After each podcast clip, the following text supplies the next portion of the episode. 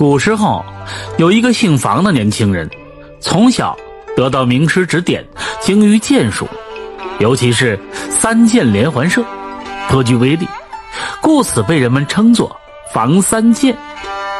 他依仗射箭的技术了得，独自骑着一匹骏马四处闯荡，广交朋友。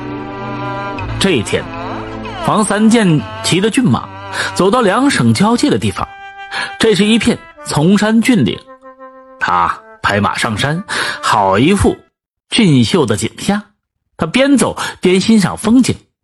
忽然，他听到一声高喊：“谁要是救了我老汉，我就把女儿许配给他。”房三剑非常好奇，循声是抬头望去，只见高高的山崖之上，一名老汉趴在树梢上，一名持刀男子正在。往树上攀爬，老树长在悬崖边这树枝啊颤颤巍巍的，随时都有断裂的危险。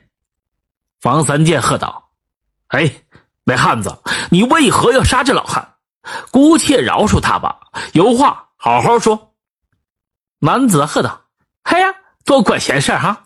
你走你的路，我要杀我的人，休要多管闲事，赶紧走。”老汉冲着下边就喊：“哎呀，好汉，要不你射死他，要不你眼睁睁的看着我去死。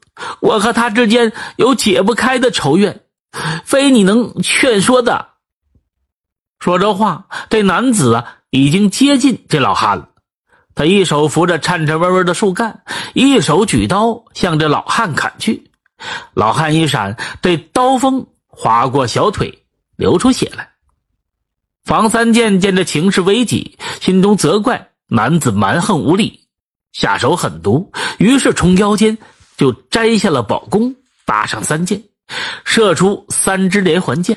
男子是腾空而起来躲闪着，但是他躲过了前两支箭，却没躲过第三支。房三剑的三箭连环绝技封住了上中下三路，任凭对手怎么躲闪，都难逃一箭。第三箭射在男子的咽喉之处，他发出尖利的叫声，非常像猫叫。男子坠落在悬崖之下。房三剑拍马上前，发现他变成了一只硕大的野猫，难怪他会发出这猫叫声。老汉身手麻利的爬下了悬崖，就说道：“哎呀，这山上好多的野猫精，专门害人。要不是遇到壮士搭救。”老汉，我已经命丧黄泉了。于是呢，他邀请啊房三剑到他家里喝茶。房三剑欣然前往，目的呢不是为了喝茶，而想看看他的女儿长得如何。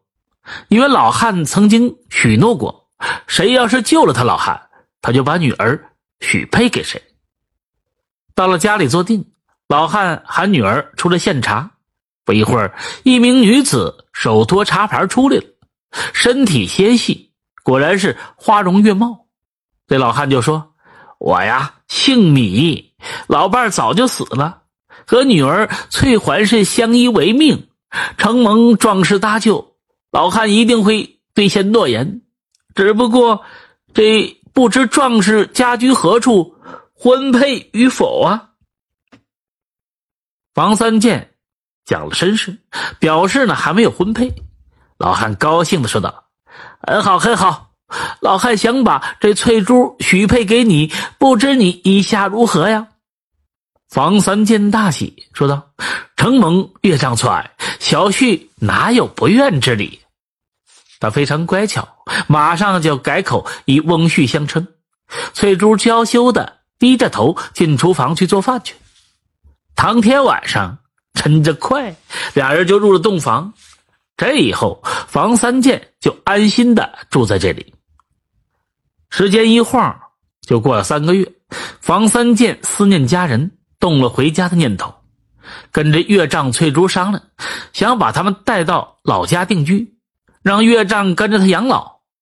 米老汉欣然同意，当即是处理了家产。房三剑租了一辆马车，带着他们父女。启程就回家，到了家里，房三剑的父母非常欢喜，把后院腾出一套房子安置米老汉住下。见这翠珠精明能干，婆婆图省心，把家务事都交她管理。翠珠又腾出三间大屋当粮仓，把家务管理的是井井有条。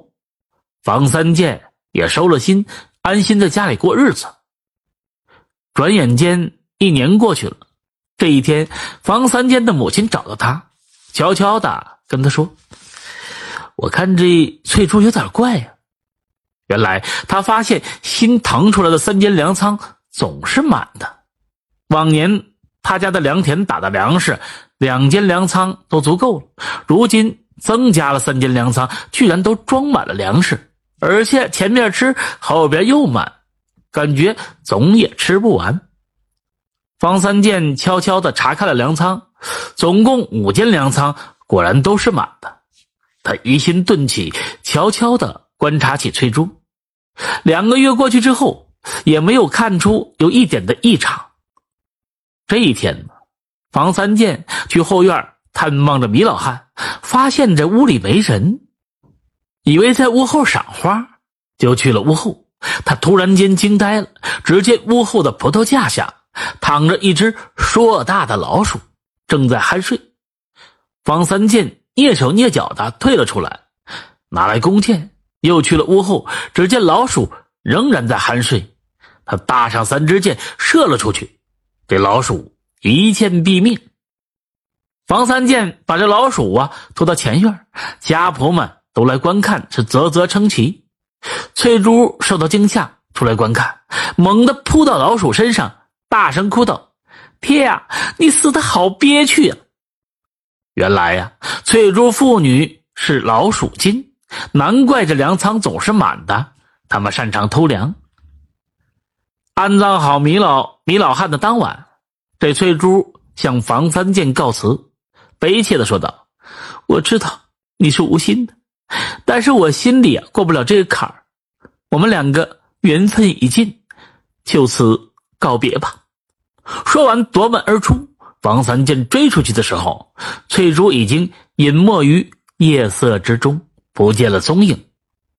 房三剑无比的惆怅。常常坐在家里发呆，那三间粮仓粮食吃完之后，再也没有出现过一粒粮食。故事讲到这里，也就告一段落了。我有故事，我也有酒，就缺一个爱听故事的您。感谢您的收听，下一个故事更精彩。